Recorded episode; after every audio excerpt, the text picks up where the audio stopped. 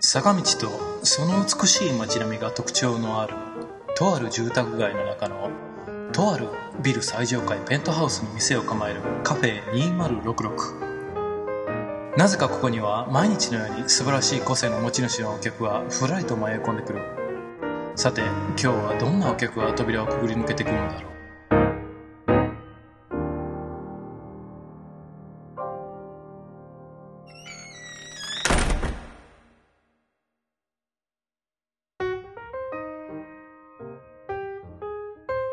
えー、まああのあれですよね、まあそういう、こう、環境で、まあ Mac、ね、自体を楽しまれるような空気ができてきて、はい。で、6300買われたので96年ぐらいでしたっけ。パーマック6300は。そこがちょっとだいぶ記憶が曖昧になってますね。 6300の時に、じゃあビジョンもじゃあ一回アップデートされてるんですよね、多分。パワー PC になってる えっと、そうですね。パワーアプリケーションになって、ですよそうですね。パワー PC や、パワーアプリケーションのやつを使ってたはずですね。はビジい。ョン VST かなんかになってるんですかね、おそらく。あ、あ、そうです、そうです。ビジョン VST 僕、オンラインで買いましたわ。あ、そうなんですか。はい。あ、おオンラインで売ってましたっけビジョン VST で。ビジョン VST オンラインで売ってたんですよね。はい。パッケージもあったと思いますけど、オンラインはがい。安かったんですか、オンライン安かったですね。オンライン100ドルもしなかった記憶があります。すごい安いですね、それ。はい。あ、そうなんですか今びっくりしました、それ聞いて て。はい。まあ、戻りまして。 あの、はい。じゃあ、パワー PC を、まあまあ乗り換えて、で、はいそれ、6300の後って、次何を買ったんですかね6300の後がね、結構入り乱れてたんで、ちょっとあれなんです。確か6300の後が、はい。 6300が結構長くて、あ、6300もまだ長かったんですかはい。確か6300、次がいつかというと、もしかしたら、はい。初代 iBook まで続く、続いたような気がしますね。はい。じゃあ3年ぐらい使われてたと。はい。はあ、結構じゃあ大事に使ったはるんですね。そうですね。それはあの、ビデオキャプチャーボードも買って入れたりして、はいはい。はい家でもこれでビデオ編集ができると思はいはいっては、い結構やってましたね。おーで、あのー、パワーブックに関しては 145B を持ってられたじゃないですか。はい。で、そ、その6300になった頃にもまだはい 145B で行かれてたんですか、えーっと、そっちはそっちで、えええーっと、1400、パワーブックはい、 1400はいはい。なんかカバーが変えられるやつ。はいはい。僕も持ってましたね。あれを使ってました。あれは、いい機種でしたよね。なんか、あの、すごい、あの、キータッチがすごい好きでしたね。もうその通りですよ。あれも聞いたち最高でしたよね。カチンカチンって、ええガツンとくる感じで良かったでですすね。よね。あれはよかった。あれ僕ね、パワーブックの1400は、あの CS を買って、その後、はいふあの結構あの気に入ってたんで、中古でオークションでも流れるようになってからも、わざわざ C を手に入れて使ってた記あ憶が そうなんですね。ありますね。僕、パワーブックの1400ね、あデザインは確かにあの、あまり真っ暗らしくないかなっていうところなんですけど、まあ、あの、ジョブズ不だ不在の時代。時代のやつですよねですし、あはい。れなんか思いっきり台湾のなんかドス VK のなんかどっか が、確か作ってたと思うんですけど、あ、そうなんですね。確かそうやったと思うんですけど、ちょっと僕も曖昧なんですけど、その辺は。ただ、あれ、あれのキータッチは最高やったもん、もう未だに記憶に残ってますね。そうですね。ああ、1400か。いや、結構被ってますね、松尾さんと使ってる機種が。そうですね。はい。はあ、そうですか。で、それを使われてて iBook ですか、次じゃあ。そうですね。あの、iMac はいいなと思いながら、iMac は買わなかったんですよね。は。はいで、じゃあ、iMac もスルーして、で、いきなり iBook ですか。そうですね。あーで、もう iBook 行った時はもうあれなんですかあの、デスクトップ環境も全部。えっ、と、そこと、で、iBook と PowerMac G4 の、えー、はいはいはい。 2本立てっていうのがしばらく続くんですよね。え、はいパワーマック G4 も買はったんですか PowerMac G4 も買いました。はい。あれ同時期じゃないですか、確か。えっ、と、そうですね。だから、iBook が先で、ですよね。確かその後、 2まあヶ月はい後ぐらいに発表ですよね、パワーマック G4 はいはいあ、そうでしたっけええ、で僕、パワーマック G4 はすごい印象に残ってるんで。はいはいはいはい。だから、あの、出てすぐじゃなくて、しばらくして買ったと思うんですよね、パワーマック G4 は。ああ、そうなんですか。え iBook はちなみにすぐ買はったんですか iBook は出た時すぐ買いました。おおはい。ちなみに何色あの、タンジェリンの方。あ、タンジェリの方。あはー渋い。あ、そうですか。い。なんかこれは、デザインで欲しいと思った Mac でしたね。iBook は、初代 iBook。はい。なんかこれはとてもすごくワクワクするって。まあ、iMac の時も思いましたけど、はい。はい。あーあのあたり、結構あれですよね。あの、まあ、まあ iMac もそうですけど、iMac と来て iBook がはい。来たところで Apple に引き寄せられた人って結構いるでしょうね。はいはいはい。あのあたりは。でもあのーあのあたりになったら結構苦労したじゃないですか、そのビジョンの環境とか。ああ、はいはいはいはい。ビジョンは、でも、一応パワーアプリケーションで動くのは動いて、あ、いけました。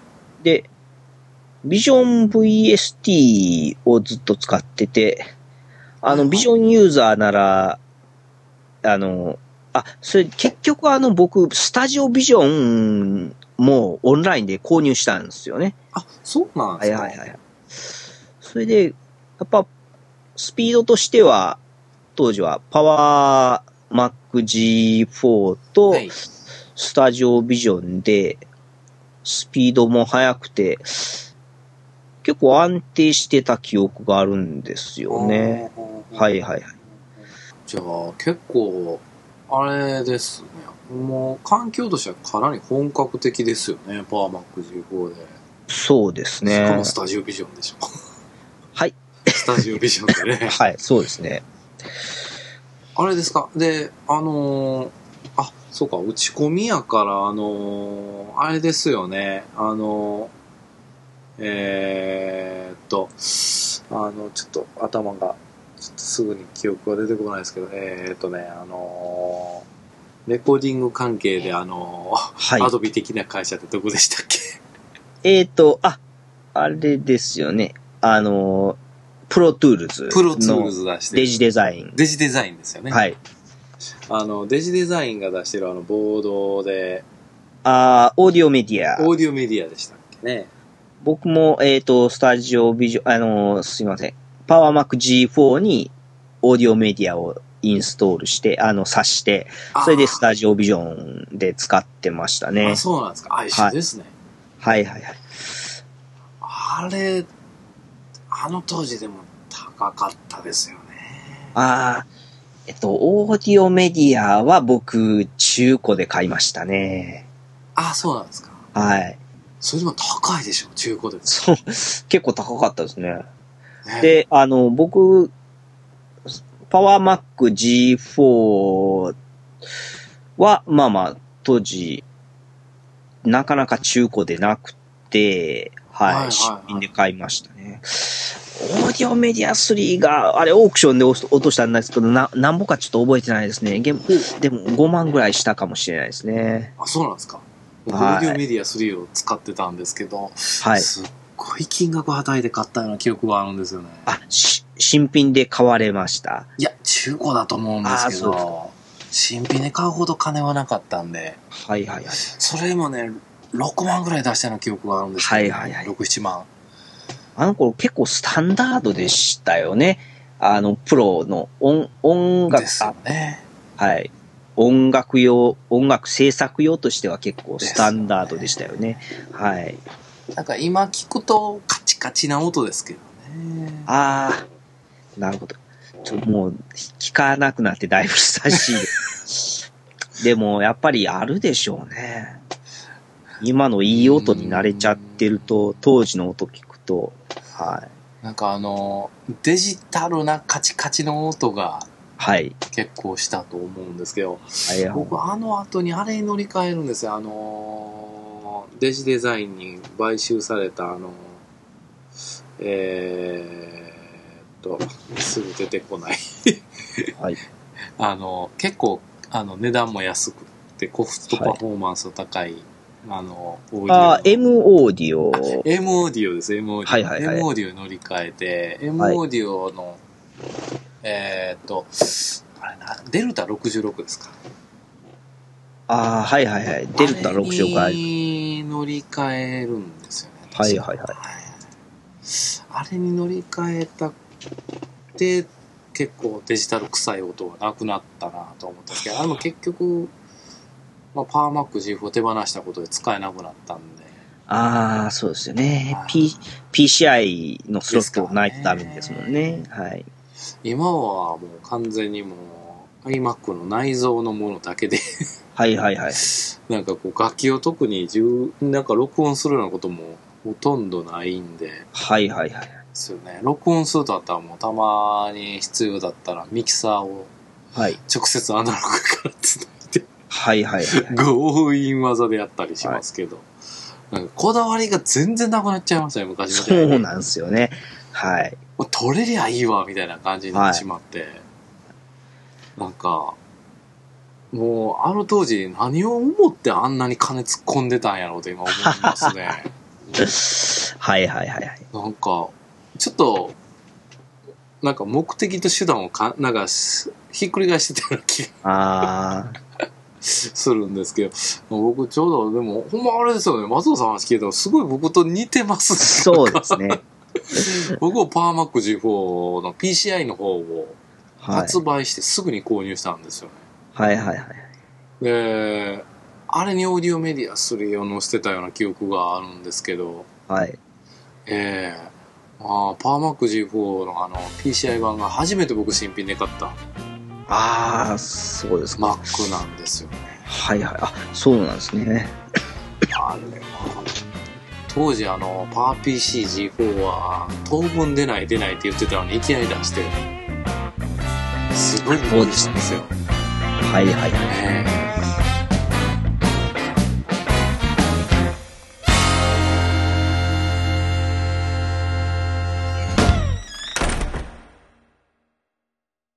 いやいや、当時の記憶としては、あの、すごく鮮明に覚えてますよ、驚いたの。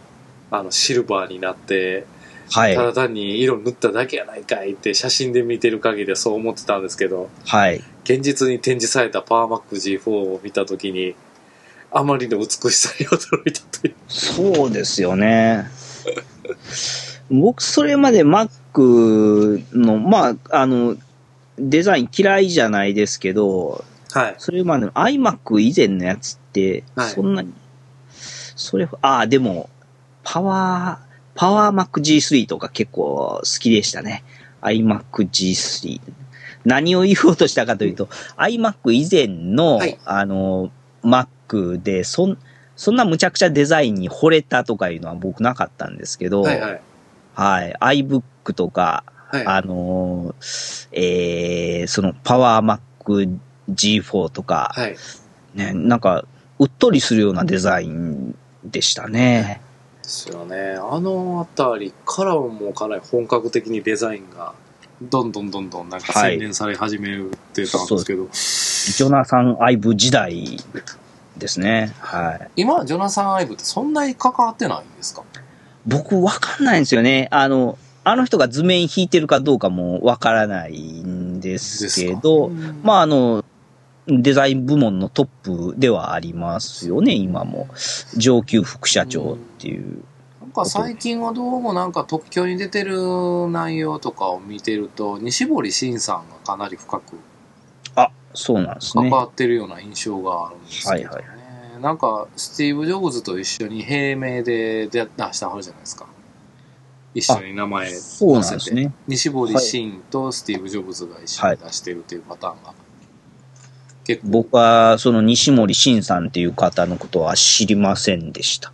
あ、そうなんですか。はい。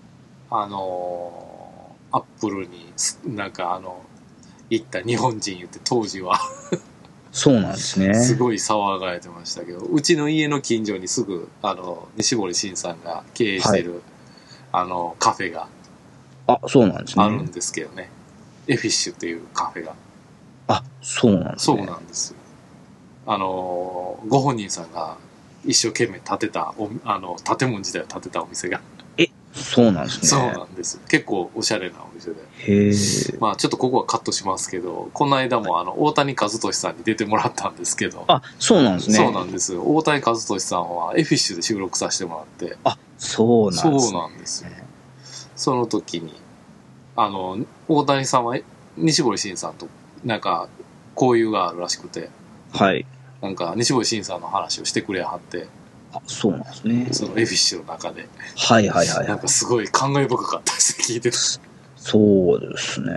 すごいな。その配信もちょっと楽しみですね。その配信がね、早く追っつきたいんですけど。はいはいはいはい。この1ヶ月間全く時間がなかったんで、で、話が思いっきりずれてるんで、また戻しましょう。 はい。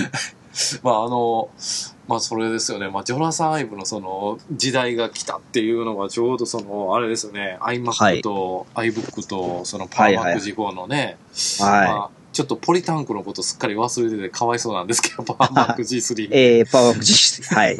あれ忘れてかわいそうなんですけど、あれもね、含はめいて、すごい、新しい時代が来たって感じなんですけど、はい。あれですかね。じゃあ、あのー、iBook の、まあ、一番最初のね、あの、はい iBook を買われて、で、はいパーマック G5 買えて、あはれなんいで。すかあのー、パーマック G4 には行かなかったんですかパワープ G4 には、えっ、と、だからそれまでが一応ノートとデスクトップ1台ずつっていうのだったんですけど、はい。パワーマック G4 の、えーっと、僕はあの、12インチのパワーマック G4、あ、パワーブック G4 をその後買うんですよね。ほうほうほうほうほうで、そこからはもう、もうノート1台でほうほう。もういいやとは。いデスクトップはもうやめようと思って、そこから僕ノートブックだけになるんですよね。あパワーマック G4 と、えっ、と、あ iBook をもう手放して、はいえーそこから、えーパワーマック、あ、ごめんなさい。はいパワーブック G412 インチ1台だけに、ー。パワーマック G4 12インチ1台ですかはい。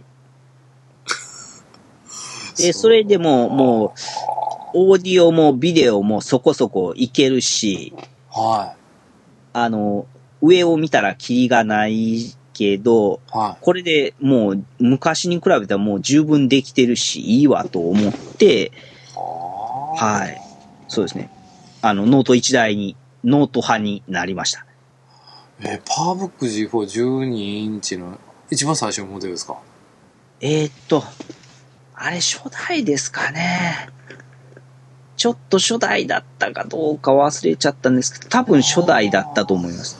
そう800、867、あ、メガヘッド初代ですね。はい。あ、そうなんですか。ははい。 2003年でしたっけね、確か。えーっと、あ、そのぐらいですかね。ですよね。あの、中国のあの、出身のバスケットボール選手と、あ、そうですね。あのヤオミンと、えっ、と、誰でしたっけあの名前が俳出て優こない。の、あの、小さ、はい背の小そさうでいすあねの方。と、はい。飛行機の中でそうです、そうです。出し合ってってやつですよね。あのコマーシャル面白かったですね。ですよね。あの頃の CM は出来良かったですね。はいはいはい。あの頃はって言ってもうた。 ああ、そうですか。あ、あの頃にもうノートにしちゃったんですか。そうですね。すごい勇気ありますね。あーなので、あの、えっ、と、仕事で使う Mac は、会社で用意してるし、っていうの、あ、でももう、僕、あの、その頃もうゲーム会社辞めてるんですよね。あ、そうなんですか。仕事で背負ってるものがないので、はいはいはいそこは身軽だったっていうのは大きいと思いますね。はい。あ、そうですか。大体。で、ビデオも結構その、パワーブック G4 の12インチでも、はその頃まだあの、ハイビジョン高かったですから、スタンダードの、いわゆる DV のカメラだったんですけど、い。はい。 DV 素材だったら結構、あの、ビデオ編集も軽かったんですよね。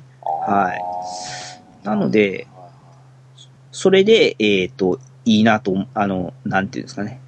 それでもうノートで十分やなと思ったんですけど、はい。あの時にノートって、結構みんな、結構もう、悩み始めた時期ではあると思うんですよね。デスクトップ環境はもう、はい。やめてノート一本に行けるかなっていうのをね、はいはい悩んだ時期とはあるんですけど、いや、もうその時にノートを乗り換え、ね、一本に絞ってたってすごい勇気あるなっていうか、はい、はい。思うんですけど、あ、そうですか。しかも12インチですか。はい。その、今僕もう全然ノート持ち歩かなくなりましたけど、はい。当時は結構持ち歩いてたんですよね。あ、そうなんでなすか。の、で、えっ、と、まあ、少しでも軽い方がっていうのもありましたね。そうですか。え、じゃあ、今はもう、えっ、と、iPhone で。えっ、と、出歩く、通勤の時とかはもう iPhone しか持ってないあー。そうでですすねね。。はい。ちなみに、今は、えっ、と、MacBook Pro。あ、そうです、そうです。えっ、と、で、ま、さっきの PowerBook G4 を一本にしてから、はいえーな、もう3、三年ぐらいはそれ確か使ってたと思うんですけど、はいそれから今使ってる MacBook Pro の初代に変えてますね。はい。 MacBook Pro の初代に手出さはったんですか。早いな。あの、それで、はい。 PowerBook G4 を一本にしたのは、それはそれで良かったんですけど、はい。それ、そのあたりから、あの、えっと、G4 プロセッサー不遇の時代というか、はい。えっと、同じパワー PC でも、はい。 G5 の方ははい。結構どんどん進化していくわけですよはいはいはいね。はいデュアルコアには。ないったりとはいはか、いはいあのーはい電、電力は食うけどパワーも結構すごかったりとか、はいはい。ところが G4 の進化がパタッとこう止まってしま 止まりましたねしまったと止思まうりんでますしよたね。ね。はい。はい。はい。覚えてますよ。なので、はい。えっ、と、僕は結構 G4 の、はいあの、デュアルコアが出るんじゃないかと思って、結構待ってたところがあるんですけど、はい。あるいはあの G5 のあのノート版が出るかなとか思って、当時言われてましたね。はい。で、ま、待てど待てど出ないっていう感じで、あーはい。っていうところに、あの衝撃のインテル Mac が出るっていう、 2006年。話がはい。あ、2005年の6月に発表になったんです。はいよね。確かインインテルも含めて。あ、そうですかね。あ、WWDC でですよね。でしたんでしたっけはい。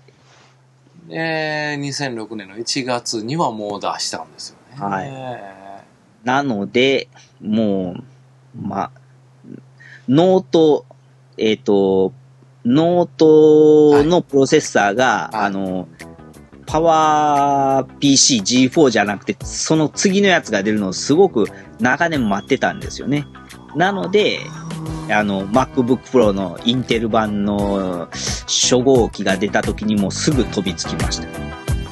はい。ーそうですか。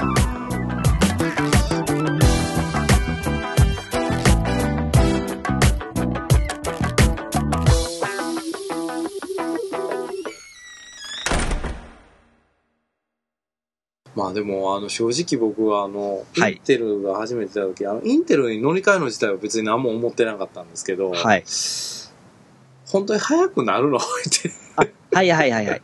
それは僕は思ってたのは、えパワーマック G5 の人がはいインテルに変わっても、え。はい。そんなに早いと思わなかったんじゃないかなと思うんですよね。あーネイティブアプリケーションだったとしても、はいはいはいはい。もう僕僕はあのノートの G4 はい。の何年も前からの乗り換えなんで、はい。で、しかも僕の使っ使いたかったメインアプリケーションの Final Cut Pro、それから Logic Pro は、はいあの、えっと、インテル版がすごく早く提供されたんで、そうですよね。すぐ提供されましたね。はい。僕は、あの、インテルプロセッサーの恩恵は、わりかし早く受けることができたんですよね。はい。で、G5 も使ってなかったので、もうはいとても、はい。もう体感速度は全然違ってました、違ったでしょうね。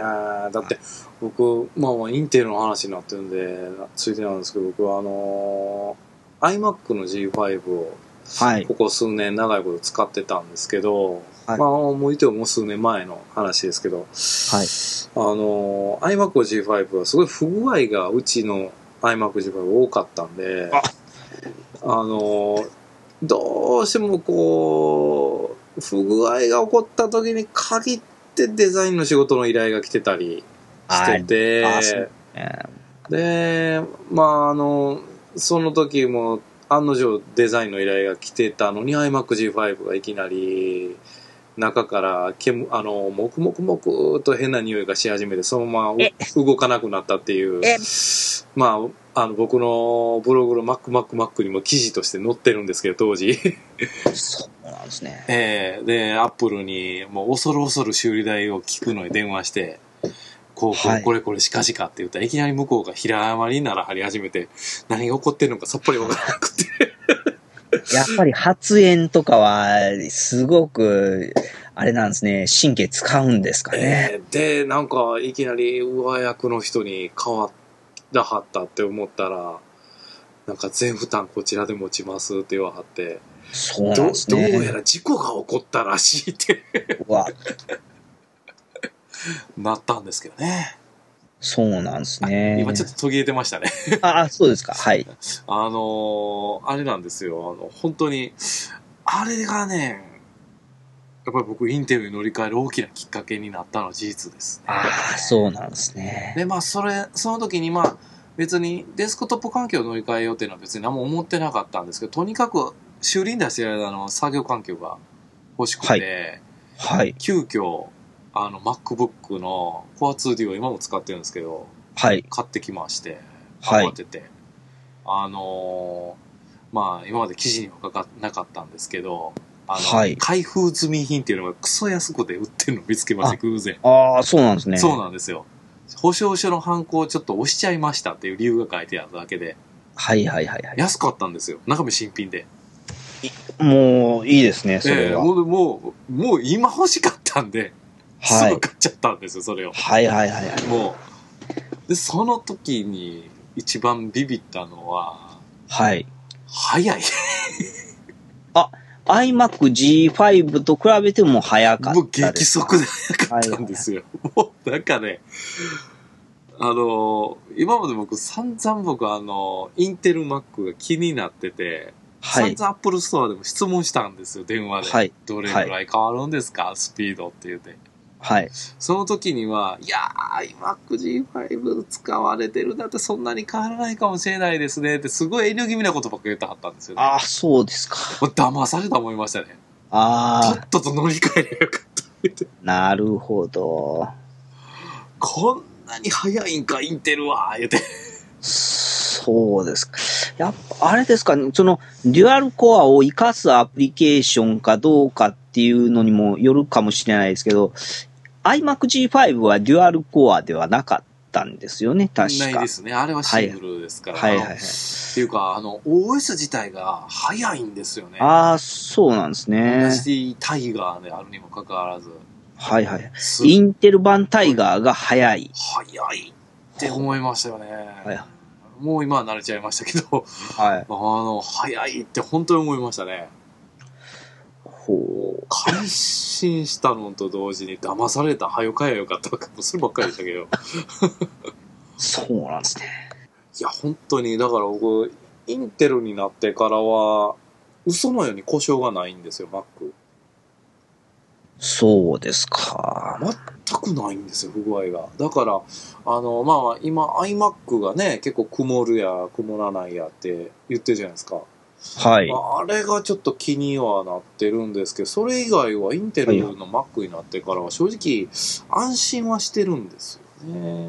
ああ、そうなんですね。この部分でわっけのわからんし、なんかこう、故障とかは起こらへんなとか、はいはいはいそ。れは素直に思ってるんですよね。ただ、今の iMac は手出しにくいなっていうのは、はい思はっいてるんで。すね。あの、曇りがあるっていうのはね。あれがなんか当たり外れがあるっていうのが、ちょっと手出しにくいぞっていう。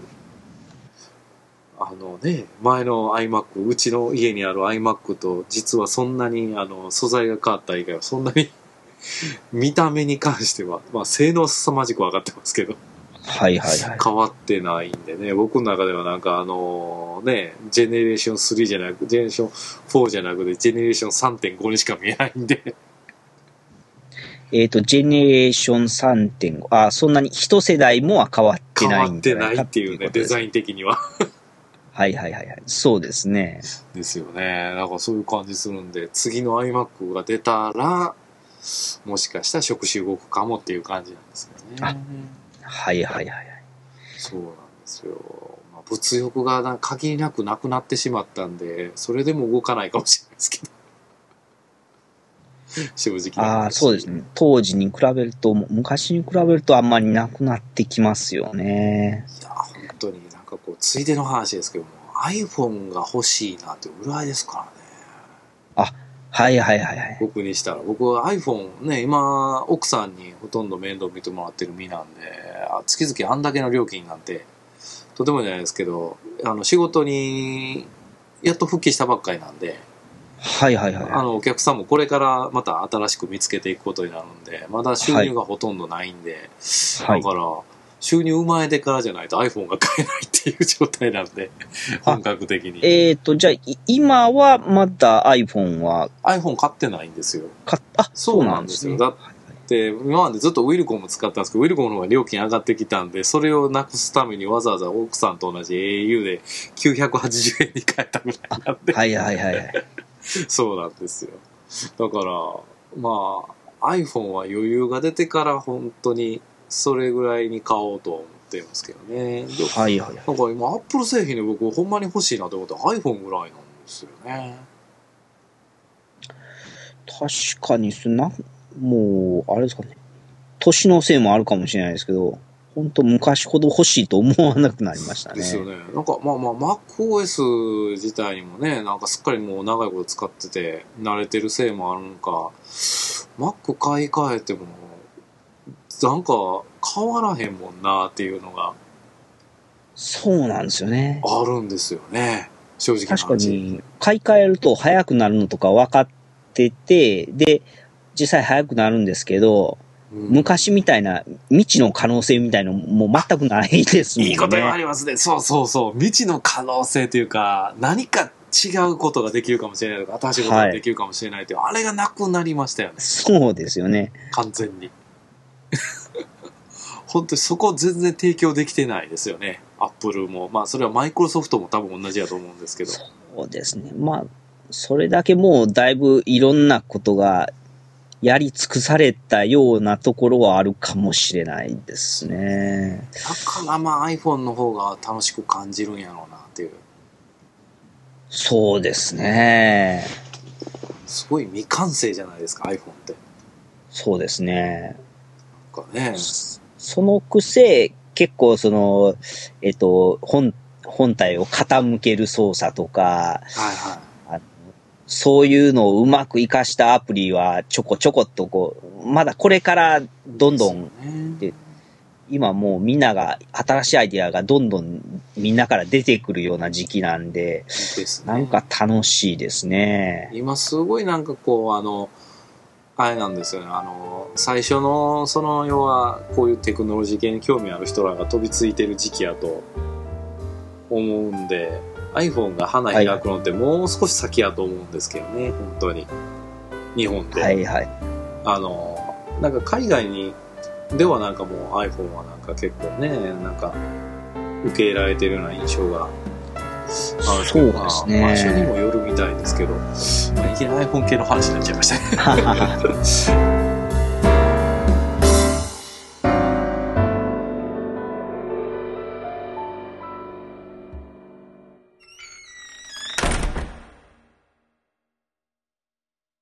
はい、えー、皆さん、本当にお久しぶりです。プラスドット系の代表者を務めております。えー、今年から、えー、肩書きをグループセッションパートナーと変えました。えー、香川和樹です。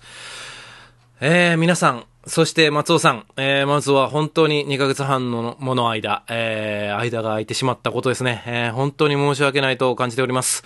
まずは、えー、リスナーの皆さん、そして、えー、出演くださった、えー、松尾さん、えー本当に2ヶ月半の、えー間ですね、配信が全くできなくて、本当に申し訳ありませんでした。えーまずは心から本当にお詫び申し上げます。えーこれでですね、もう、3回目になるんですかね。結構間空いたりしたのって。あのーはい、自分のあり方を、まずは改めたいと思います。えーいろいろと背景はあるにせよ、あの、お待たせしたことには変わりはありませんので、本当に申し訳ないと感じております。まずはですね、えー今回の収録で、ちょっとあの、修正点が、えーというか、訂正ですね、えーの内容がありまして、それをちょっとご報告したいと思います。ビジョンのお話について、えーお話してる部分なんですけどね、これビジョン VST と、えー何度かつぶやいてる部分なんですが、えーこれビジョン VST ではありません。えービジョン DSP の誤りです。えー VST っていうのは VST プラグインっていうね、えーレコーディングソフトウェアで使うアプ,、あのーアプリケーションみたいなものの、えー一つなんですけど、これとごっちゃにして語っていました。えー訂正させていただきます。えーあとですね、M オーディオに関してお話している部分があるんですが、これ、えー詳細な説明がちょっと、あー抜けてましたんでね、えーこれ追加でちょっとお話したおきたいと思っています。